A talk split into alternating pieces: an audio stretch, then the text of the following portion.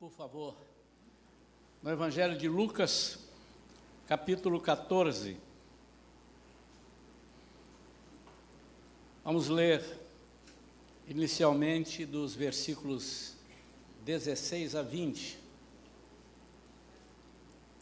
Lucas capítulo 14, versículos 16 a 20.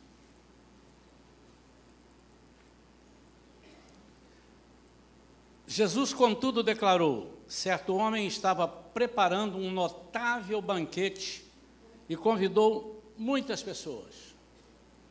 Próximo à hora do início da ceia, enviou seu servo para anunciar aos que haviam sido convidados: Vinde, eis que tudo está preparado para vós.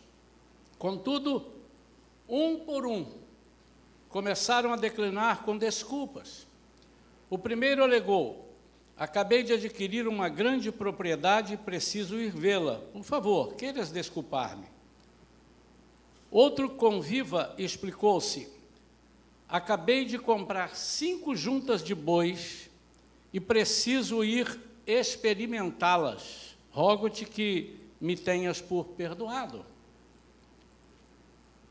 E o outro ainda argumentou: Acabo de me casar e por esse motivo não posso ir. Até o versículo 20, feche seus olhos, vamos falar com Deus. Pai querido, é a tua palavra lida, dá-nos graça, dá-nos discernimento, nós possamos compreender aquilo que tu queres falar conosco nesta manhã, Senhor. Queremos receber, Senhor, de bom grado. Queremos que o nosso coração esteja aberto para tudo que o Senhor estiver falando conosco. Não permita, Senhor, que haja obstáculos da nossa parte e nem preconceitos. Ao contrário, Senhor, que recebamos com amor, com doçura, a tua palavra, que também tem amor e doçura para as nossas vidas. Em nome de Jesus. Amém. O título dessa palavra que nós preparamos para hoje chama-se Discernindo o Convite. Você já recebeu algum convite para alguma celebração, alguma, algum evento, e a princípio não soube discernir o convite? Tipo, se, se, se, se preocupou antes, ok, mas se chegou na hora e você entra naquele evento e não sabia que o evento era daquele cunho, como você tinha que se comportar, como você tinha que se vestir, ou deixou de ir a um convite, depois ouviu pelas pessoas. Rapaz, menina de Deus, você perdeu. O que, que é isso? E quando a pessoa começa a conversar com a gente, dá uma raiva. E a gente diz, nunca mais eu nego nenhum convite. Ou então, sempre vou querer saber com detalhes. Saber discernir o convite é mais do que aceitar o convite. Você pode aceitar e não discernir, e pode discernir e não aceitar, mas o ideal é que você possa discernir e aceitar. Você possa compreender. E eu estou falando dos convites da parte de Deus. Eu estou falando daquilo que Jesus coloca à nossa frente todos os dias. Estou falando das oportunidades de sermos honrados e privilegiados. estou falando das situações onde o Senhor faz todo o possível para que nós experimentemos a sua graça, o seu poder, o seu amor para conosco. Exatamente isto que o corpo de Cristo experimenta ou deve experimentar do cabeça que é Cristo. Em Efésios, no capítulo 5, quando é, a palavra de Deus diz que ele faz a comparação de Cristo com a igreja, e ele diz que Cristo não sacrifica a igreja, ao contrário, se sacrificou por ela. E ele diz que o corpo que é a igreja, é muito bem tratada, tratado pelo cabeça que é Cristo. E ele diz que ninguém gosta de sacrificar, de machucar o seu próprio corpo. Antes, gosta de tratar, gosta de embelezar o seu corpo, alguns de mais um pouco, outros de menos, não importa, mas gosta. Ninguém gosta de ficar enfiando alfinete no corpo. Ai, como é bom levar alfinetada. Assim Cristo faz com a igreja. Então, o que nós vamos comentar aqui é dentro deste princípio. É muito mais do que as desculpas, é muito mais do que as respostas, melhor dizendo, é muito mais do que as respostas que eles deram. Eu comprei uma propriedade, eu comprei cinco juntas de bois e eu me casei. É muito mais que isso. Até porque qualquer pessoa pode comprar uma propriedade, qualquer que tenha dinheiro. É, qualquer pessoa pode e deve, se ele ara a terra, ou se ele faz outras coisas, se ele trabalha, ele pode cuidar do seu trabalho. E muito mais, se casar é um propósito que Deus tem para todos nós.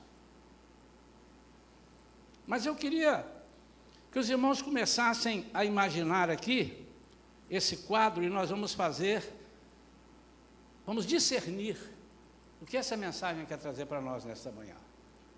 De antemão, repito, o Senhor não está proibindo que compremos, que não compremos propriedade e que vivamos para Ele sem comprar nada. O Senhor não está insinuando que ninguém deve trabalhar. Até Ele diz: digno é o trabalhador do seu salário. O Senhor também, nem de longe, está dizendo: não casem.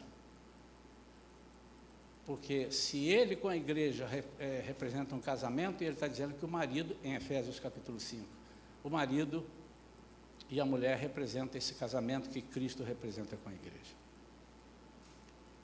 A palavra fundamental nessa parábola é desculpas. São desculpas que, se nós discerníssemos o convite ou os convites, nós não daríamos. Porque se damos, é porque não conhecemos. Vamos analisar aqui as desculpas e vamos tentar encaixar dentro do propósito, vamos tentar ler o pensamento de Jesus. Vamos tentar ler o que Jesus está falando nessa parábola. O que, que ele quer dizer com isto? Como nós po podemos aproveitar isso? Eu queria que realmente os irmãos soubessem separar o trabalho do trabalho, a propriedade da propriedade e o casamento do casamento. Porque já ficou claro para nós que em nenhum desses itens Jesus está se opondo. Quando Jesus diz: Como é difícil um rico entrar no céu, é mais fácil um camelo passar pelo fundo da agulha. Ele está dizendo assim: é impossível o rico entrar no céu. Você não encontra nenhuma tradução e nem no original que diz que é impossível. Ele diz que é difícil. Então nós teremos ricos no céu. Abraão está lá, rico, e outros. A primeira desculpa, ele diz: Eu acabei de adquirir uma grande propriedade.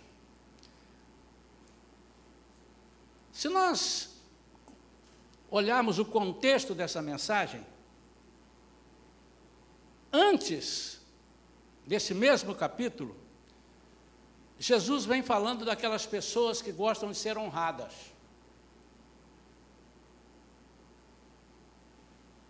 E por gostarem de ser honradas, quando são convidados a algum lugar, eles sentam logo no primeiro lugar.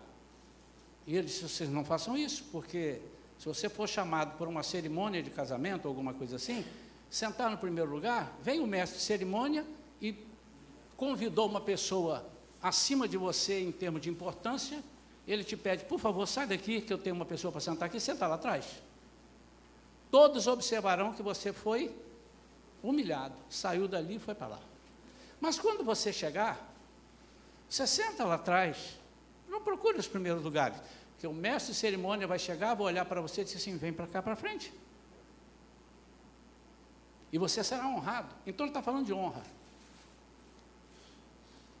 O que ele vai. É importante que você saiba isso, porque logo após esta, Jesus propõe a parábola do grande banquete. Porque no versículo 15 que eu não li, e vou ler agora,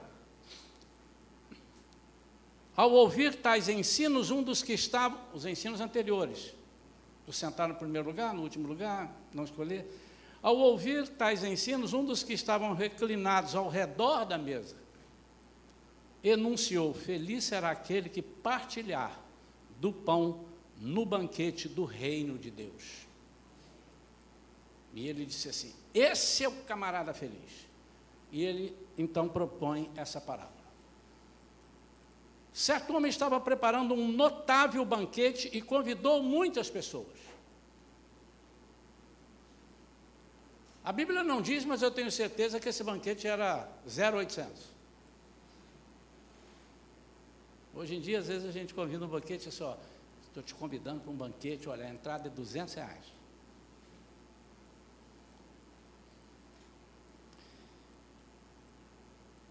Próxima hora do início da ceia, enviou um servo para anunciar aos que haviam sido convidados: Vinde, eis que tudo está preparado para vós. Aqui nós temos duas figuras que não podem ser desprezadas. Este homem que preparou um grande banquete é o Senhor. E esse banquete não está falando de, alguns confundem esse convite com o convite para a salvação. Não é. E quando tudo estava pronto para que essas pessoas fossem honradas, ele envia o Espírito Santo. Esse servo que ele envia aqui é a figura do Espírito Santo. Vamos entender. Quando nós nos propomos, quando nós aceitamos servir a Jesus, seguir a Jesus, fica implícito que serviremos e seremos honrados, seremos beneficiados. Por quê? Porque o Espírito Santo de Deus está enviado por Ele, está sobre a nossa vida, está dentro de nós e todo desejo que o Senhor tem é que nós sejamos honrados para que o nome dele seja exaltado.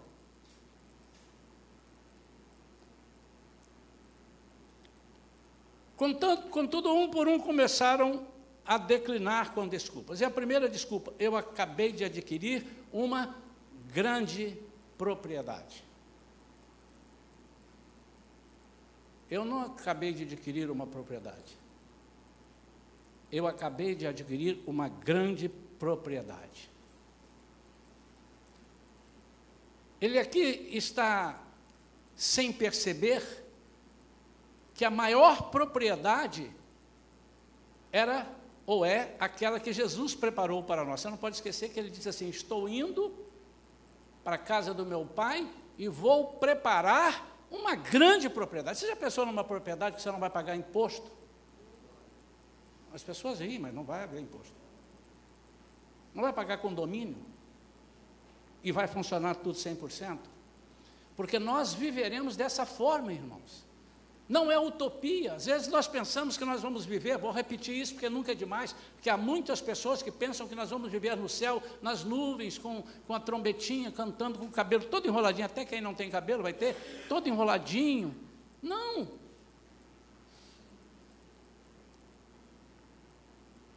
nós viveremos nos melhores lugares. O que Jesus está falando para nós, que Ele nos convida a viver nos melhores lugares, ainda que estejamos aqui. Porque daqui iremos num lugar sem comparação alguma. Mas nós nos apropriamos das coisas que são desprezíveis, das coisas que perecem, nós abrimos mão e não entendemos o teor da mensagem. O que Jesus quer é que nós tenhamos as nossas propriedades, mas que essas propriedades sejam de escritura dele. Entenda isso.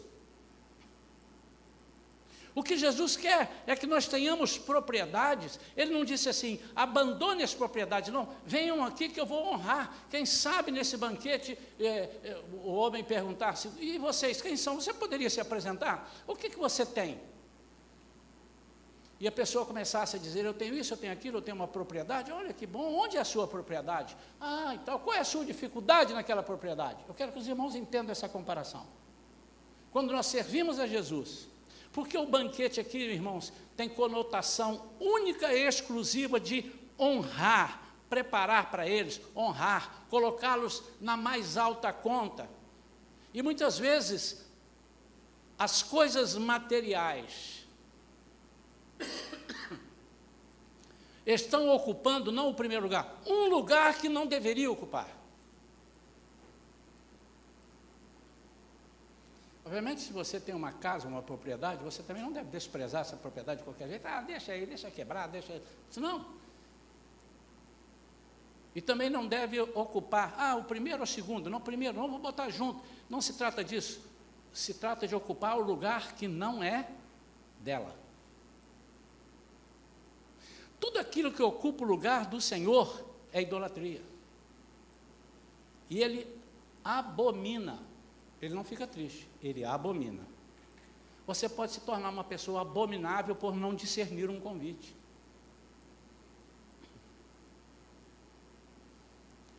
Nós temos orado aqui na igreja por vários projetos que as pessoas trazem.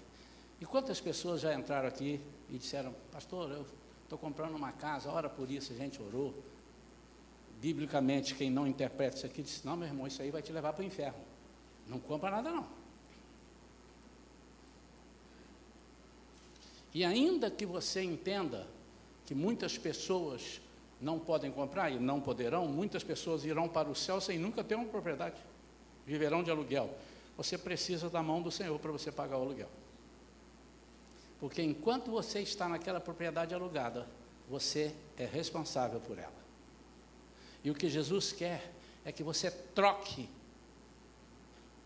que você saiba discernir esse convite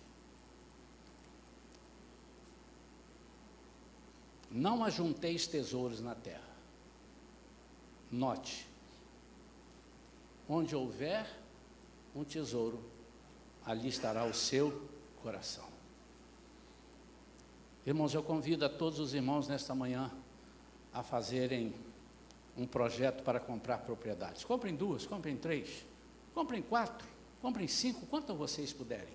Mas nunca troquem um convite de honra Nunca troca essa propriedade um convite de honra.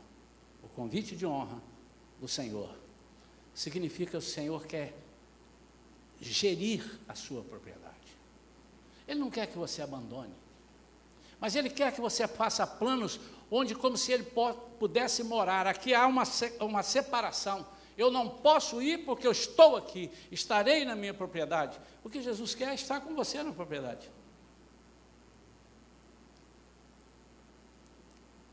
O segundo explicou: acabei de comprar cinco juntas de bois, dez bois, e preciso ir experimentá-las. Ele aqui está falando de trabalho. Naquela época, certamente Jesus tinha como experiência maior para eles o arar a terra, o preparar a terra Bíblia diz no Salmo 127, versículo 2: Não adianta acordar de madrugada, se Deus não puser a mão no seu trabalho.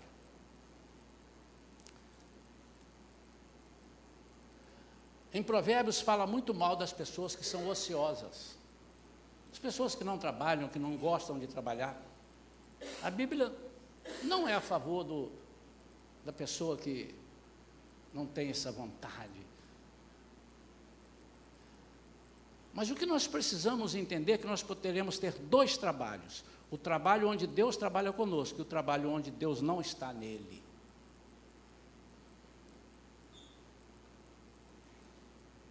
O Senhor está chamando aqui as pessoas, e é interessante que ele cita essas três. Por que, que ele cita? Não, cada um deu uma desculpa, disse que não podia vir. Outros disseram, tenho um compromisso. Não, ele diz o que, que é. Porque todas elas são passíveis de acontecer e têm a, a, a aprovação de Deus. Mas o que eu faço com o meu trabalho e o que Deus faz através do meu trabalho. Há uma diferença muito grande. Há pessoas que trabalham e ganham muito dinheiro e gastam mais do que ganham. Aí você poderia dizer, pastor, mas ele é um descontrolado, ele tem cinco cartões de crédito, porque o Espírito Santo não o ensinou ainda. Mas não tem nada a ver com ganhar muito ou ganhar pouco. Porque há pessoas que ganham pouco e ainda emprestam. Que matemática é essa? Ser honrado no seu trabalho é não permitir que o seu trabalho, as suas tarefas, ocupem o lugar de Jesus. Irmãos, ninguém deixa de trabalhar. Eu vou marcar uma reunião aqui amanhã, 10 horas da manhã. E aí os irmãos dizem, não, pastor, eu não posso trabalhar. Seu irmão, olha a Bíblia que está dizendo. Não despreze, larga tudo e vem para a igreja. Você nunca vai me ouvir dizer isso. Porque não é bíblico. Eu não estou dizendo isso. Eu estou dizendo, sempre eh, você precisa estar sempre com o, convite em mente. O convite foi feito para que houvesse uma celebração de honra. O banquete era para honrar aquelas pessoas. Se Deus não tiver com a mão no nosso trabalho, se Ele não tiver com, com, com a mão na nossa, na nossa mente para, discer, para discernirmos melhor uh, as direções, nosso trabalho é cansativo, irmãos. A gente acorda de manhã já reclamando: meu Deus, vou enfrentar aquelas feras lá no meu trabalho. Jesus, até quando? Não vejo a hora de tirar férias. Mas você saiu férias mês passado. Pois é, mas já estou precisando de sair de férias. Às vezes você não esteja cansado, você não está cansado, às vezes você está é, desanimado com o seu trabalho. Você já experimentou ir a um banquete com o Senhor e levar o seu trabalho? Agora o que me chama a atenção aqui é que ele fez um banquete. Vamos supor que se fosse hoje, esse banquete seria que horas? À noite, normalmente a não ser que fosse um final de semana. Mas vamos dizer que um banquete, um banquete de classe, normalmente se faz à noite, né? Qual o problema de você ter cinco juntas de boi? Você vai arar a terra de noite? Aqui entra a preocupação. Aqui entra a preocupação. Você pode servir ao Senhor com as cinco juntas de boi, você pode servir o Senhor com a sua grande propriedade. O que vai te separar é a sua preocupação excessiva daquilo que você não pode fazer. Eu me lembro do meu pai. Meu pai tinha lá uns boizinhos, lá no interior, lá na roça. E ele usava esses bois, ou ele arava lá, ou ele tinha umas vaquinhas também de leite. E eu me lembro que um dia ele estava muito triste, assim, mas preocupado. O que, que terá acontecido? Porque um, ele tinha uma vaca, vaca chamada vaca estrela. Olha só, eu tinha uns 10 anos de idade, eu lembro disso. Foi ontem. É, a vaca estrela. A vaca estrela amanheceu morta. No dia anterior ela tinha dado normal, dado leite. Morreu. E morreu de noite. Quando meu pai estava dormindo. E ainda que ele estivesse vivo, ele não era veterinário, ainda que ele estivesse vivo, não, ainda que ele estivesse acordado, ele era, não era veterinário, ele talvez não pudesse fazer lá no sítio, lá na roça, lá no interior, para lá onde o vento faz a curva. Depois da cidade, que já era pequena, onde eu nasci, era lá na roça da cidade. Muitas vezes, amados, nós estamos fazendo errado porque nós estamos colocando a nossa preocupação naquilo que nós não podemos resolver. É disso que Jesus está falando. Em nenhum momento aqui ele diz: aquele que não larga a sua propriedade, não larga os seus bois, joga fora, e tu não é digno de mim. Não. Ele disse: vocês não entendendo, vocês não estão entendendo o momento da honra.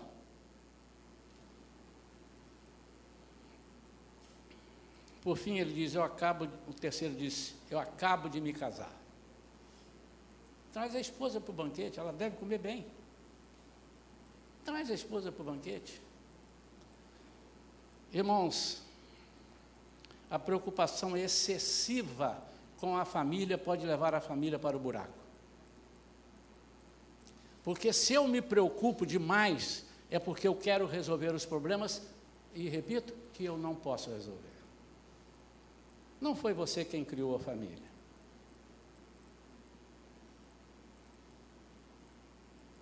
Se você se colocar como super protetor da sua família, você vai perder a sua família. Eu não estou jogando nenhuma praga aqui em você, mas é bíblico. O que o Senhor quer é que você case, dê filhos, e que toda a sua família, inclusive os filhos, entendam e, dis, e possam discernir o convite do banquete.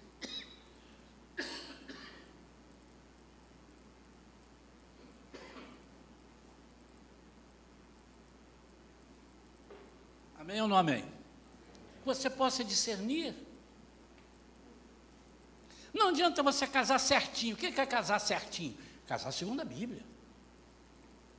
O marido, a mulher, não terem relações antes do, do casamento, porque isso tem a ver com a Bíblia. A relação de Jesus com a igreja vai ser só depois do casamento. Tem a ver. Mas isso um dia eu prego e mostro a comparação. Não adianta você pegar os seus filhos e dizer para eles isso, aquilo, assim, a Bíblia, isso. Isso é muito pouco. Porque essas coisas você pode fazer, mas há, coisa que você, há coisas que você não pode fazer. Você não pode acrescentar 10 centímetros na sua vida, nem da sua esposa, nem do seu marido, nem dos seus filhos, nem dos seus pais. Ninguém pode. O que o Senhor quer é te honrar. E você dá uma desculpa esfarrapada dessa moça, estou falando lá com ele que aqui não tem ninguém que daria essa desculpa, tenho certeza. Quando eu me preocupo excessivamente em proteger a minha família, cuidado, ela está desprotegida. Eu não sou capaz. Quando nós oferecemos a proteção humana à nossa família, a nossa família deve dizer assim: ó, oh, papai, mamãe, está errado. Porque a Bíblia diz que, pelas nossas forças, nós não podemos fazer nada.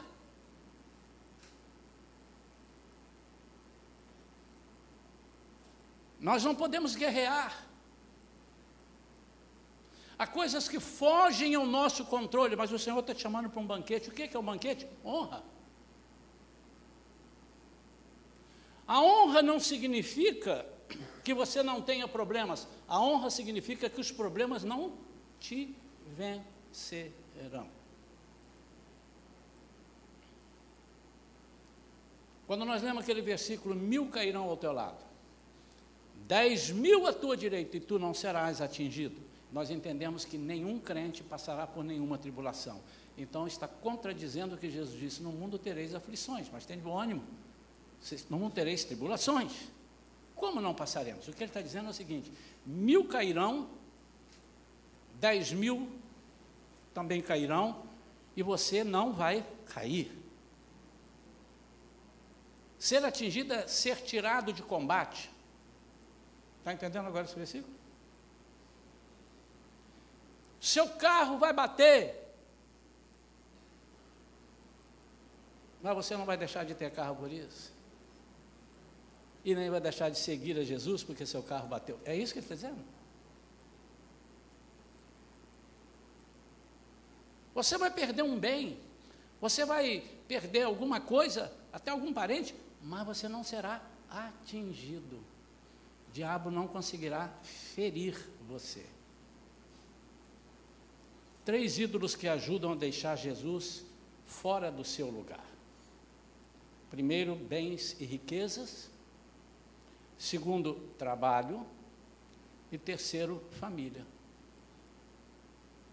Irmãos, é inaceitável que alguém que vem ao altar casa-se com as bênçãos de Deus, eu estou me referindo a casar com as bênçãos de Deus, eu não estou me referindo na igreja evangélica, o, casar com a bênção de Deus, com o coração, entendendo o que significa o casamento, é inconcebível que essa família se afaste de Deus por causa da família. Inconcebível. Se há uma coisa que eu ainda não consegui, não acho que eu não terei tempo de conseguir, Jesus vai voltar antes, é esse mistério. Outro mistério que eu não entendo é como é que a pessoa pede a Deus um emprego para sobreviver, para pagar as contas e tudo, e por causa desse emprego ele abandona Jesus. Ou ele abandona presencialmente, que já é muito pior, ou ele abandona espiritualmente. Às vezes está aqui. Pode ser que esteja alguém aqui, tomara que não, mas pode ser. Ou ali na outra igreja. Pode ser. Mas ele está ali, fazendo contas. Meu Deus, amanhã é dia 21, é dia 20. 20 é dia de eu pagar isso. Ai, deixa eu ver quanto eu tenho no banco. Ele está muito preocupado.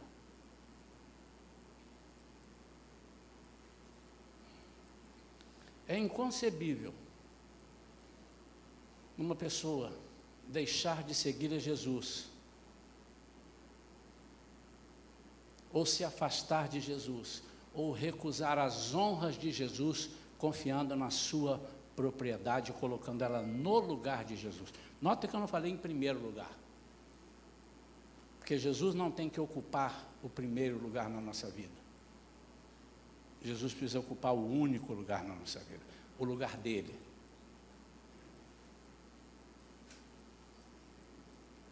eu nem sempre isso procede. Ah, primeiro lugar está errado, segundo lugar, porque me dá uma, uma sensação de que eu coloco Jesus em primeiro e coloco uma outra coisa em segundo.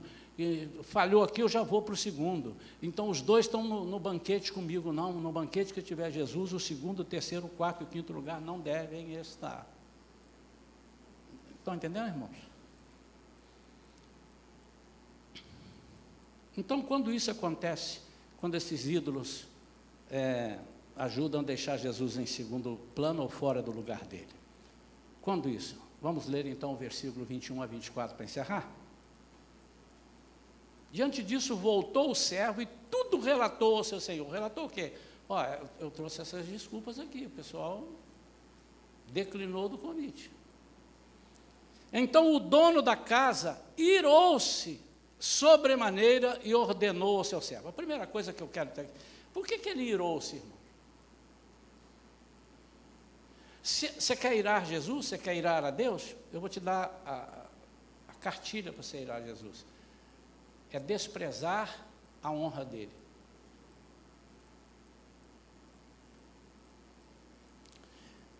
Irou-se sobremaneira e ordenou ao seu servo: Sai agora mesmo para as ruas e becos da cidade e traze para aqui os pobres, os aleijados, os cegos e os coxos. Vamos entender isso? Os pobres não têm como se autossustentarem. Jesus diz: Eu vou te sustentar.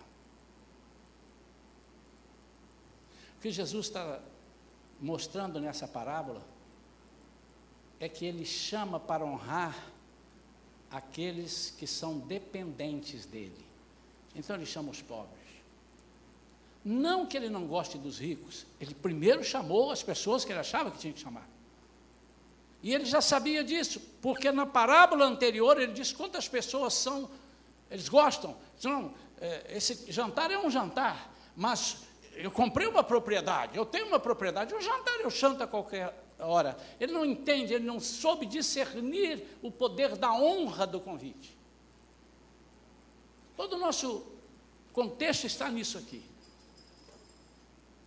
Ele traz os aleijados, porque os aleijados não são arrogantes,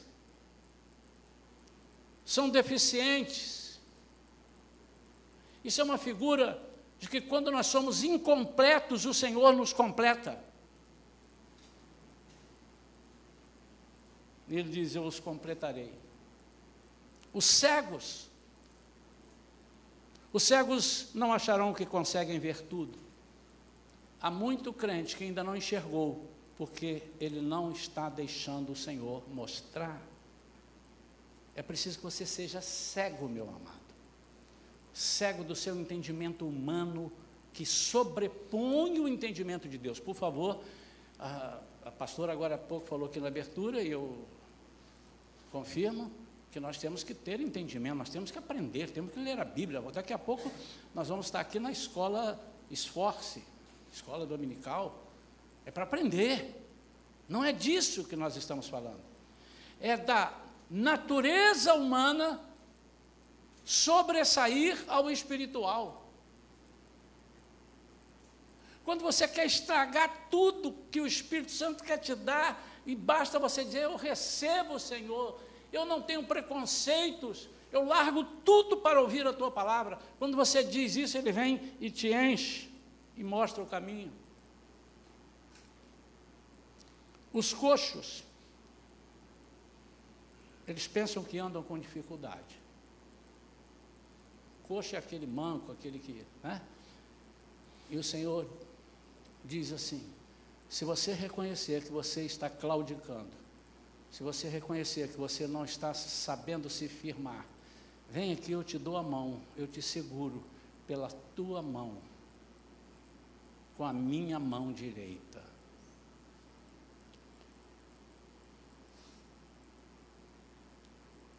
Mais tarde lhe relatou o cego: tudo que o Senhor mandou está feito. Já está aqui os, já estão aqui os pobres, aleijados, os cegos, coisas. Mas ainda há lugar.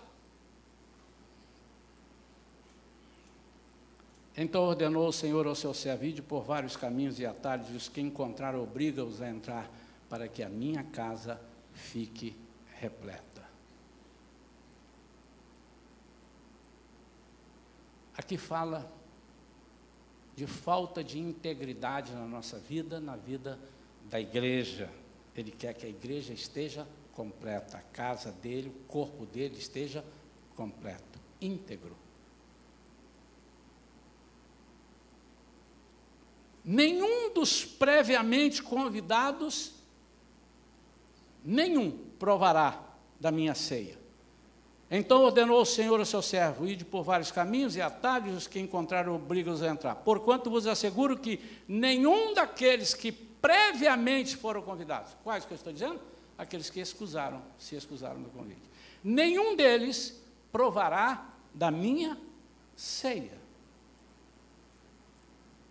Não está falando de salvação, irmãos. Até porque, se eu comparar com as bodas do cordeiro, aqueles que não foram chamados antes e não estarão lá, eles poderão ser chamados depois.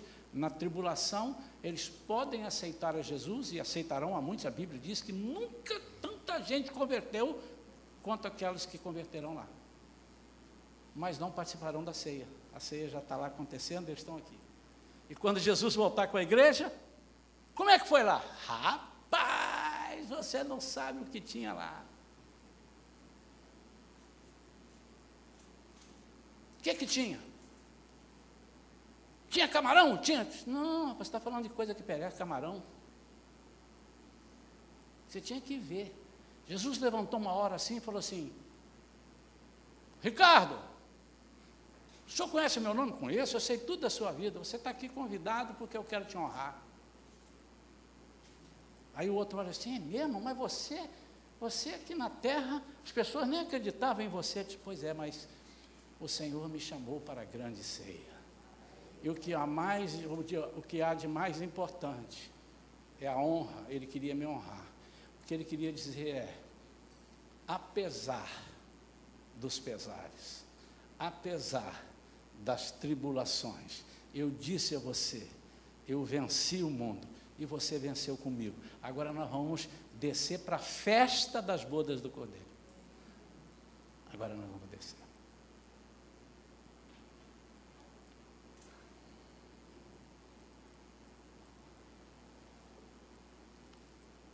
Próxima hora, o versículo 17 diz, né? Próxima hora do início da ceia enviou o seu servo para anunciar aos que haviam sido convidados: Vinde, eis que tudo está preparado para vós. Palavra do Espírito Santo. Irmãos, quando nós estamos desatentos à voz do Espírito Santo, pobres de nós, nós estamos é, trocando tudo aquilo que temos, tudo aquilo que vemos, tudo aquilo que podemos tocar, tudo aquilo que podemos ver e sentir, nós estamos trocando pelo eh, deixando o sobrenatural para pegar isso. Nós queremos e precisamos do sobrenatural de Deus. Quero orar pela sua vida. Vamos ficar de pé. A palavra desta manhã é para que você não deixe de construir, não deixe de buscar mas que você em todas as coisas coloque Senhor Jesus no seu devido lugar. E Ele vai honrar você em tudo que você fizer. Pai, em nome de Jesus, nós estamos aqui com a tua igreja que ouviu atentamente a palavra. Assim como eu entendi, certamente eles entenderam porque o teu Espírito Santo já se encarregou de aqui nos lugares falar com cada um segundo o teu querer. A forma com que o Senhor quer nos tratar, a honra para que nós nos sobressaiamos perante aqueles que não têm a Ti como Senhor e Salvador e não para sobrepujar sobre eles, sobrepujar a vida deles, mas para que eles tenham vontade de seguir este caminho. Para que as pessoas do lado de fora entendam: puxa vida, que honra que o meu vizinho foi chamado para esse jantar. Assim como na parábola anterior, aquele que estava lá atrás, quando ele se levanta para vir para frente, convidado pelo mestre de cerimônia, que é o Senhor ele possa dizer: Que bom, obrigado. Mas os outros dirão: Quem é este que o Senhor honra? Senhor, tudo que o Senhor tem feito, tudo que o Senhor fez na sua passagem aqui em terra, foi para honrar. Quando o Senhor estava com aqueles discípulos no barco e veio a tempestade, o Senhor disse: Vento, fica quietinho, águas, fiquem lisas. E eles disseram: Quem é este? Que até aos ventos e ao mar manda e diz: obedecem. Senhor, ali estava um ponto de honra. O Senhor disse: Eu vou preservar o seu barco, eu vou preservar a vida de vocês, e todos verão que, apesar das dificuldades, vocês não foram tragados. Senhor, que nós possamos nesta manhã sentir isso e honrar os teus convites.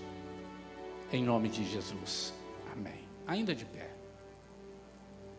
Eu vejo aqui pessoas que eu não conheço porque não são desta igreja.